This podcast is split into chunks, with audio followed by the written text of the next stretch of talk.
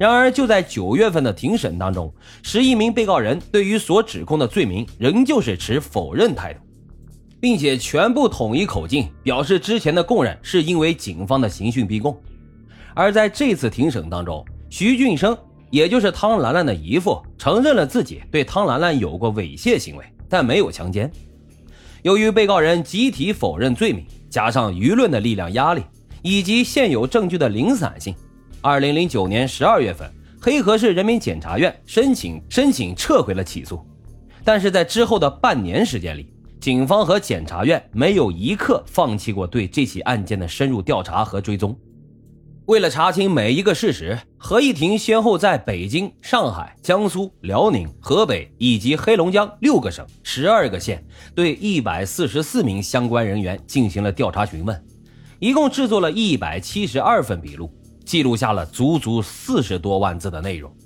同时还邀请了八名省内外的专家对涉案的专业问题进行了分析。由于案情时间节点的复杂，法官们制作了长达六米的案情卷宗，三百二十一页案情报告，这一个个数字背后的付出都是巨大的。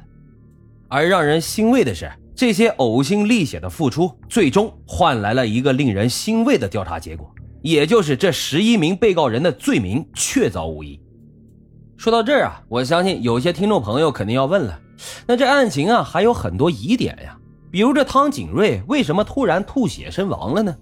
还有这汤兰兰怀了汤继海的孩子的事情到底是怎么回事？既然怀孕了，不是很容易查得清楚吗？如果没怀孕，那汤兰兰又为什么要说谎呢？这些疑团呀，接下来给大家一一解开。先说这汤景瑞的死亡，根据法院出具的资料来看，汤景瑞死亡的第一时间，哈尔滨医科大学就对他的死亡原因进行了鉴定。汤景瑞的死因是肺癌，而这肺癌是有吐血症状的。另外，对于汤景瑞右臂皮下的新鲜出血，鉴定结果上有这么一句话：上述情况外伤、磕碰均可导致。也就是说，汤景瑞的死和刑讯逼供确实没有直接关系。甚至可以说是没有联系。另外，关于汤兰兰怀孕一事，汤兰兰如实的告诉了警方，这只是她为了不回家故意编造出来刺激母亲的。而对于先后出现的两张出自同一个医生之手的 B 超单，一张显示未怀孕，一张显示有胎儿症状。事后啊，这检验医生表示，未怀孕的那个是真的，而另一张是有人伪造的。因为经过鉴定。汤兰兰确实未怀孕，所以最终这两张 B 超单没有列入庭审证据。除此之外呢，再来跟大家说说其他的一些相关证据。这第一点啊，就是当时这王占军在被警方初步审讯的时候，不仅供认了汤兰兰指控的犯罪事实，他还承认了一起汤兰兰没有指控的三人性侵事件，而这一事实后来也得到了汤兰兰的证实。大家不妨思考一下。由于汤兰兰先前报案时遗漏了这一条信息，所以这是连警方都不了解的情况。那怎么可能是警方刑讯逼供逼出来的结果呢？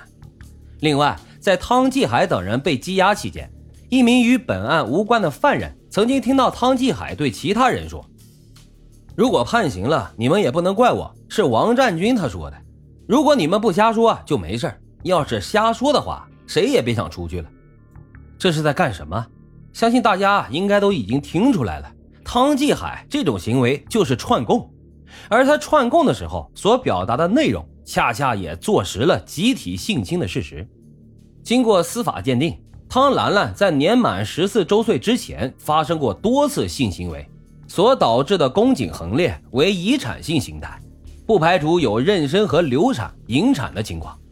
虽然法院为了保护汤兰兰，没有将具体的情况公开透露。但是这一信息与前面咱们所讲到的各项证据结合到一起，已经足以证明汤兰兰在幼女阶段就已经被多次强奸、轮奸以及集体奸淫。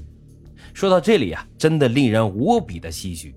这起亲生父母、长辈、至亲以及村民共同参与的强奸案，毁掉的不仅仅是汤兰兰的一辈子，还有我们社会大众对世俗伦理的认知。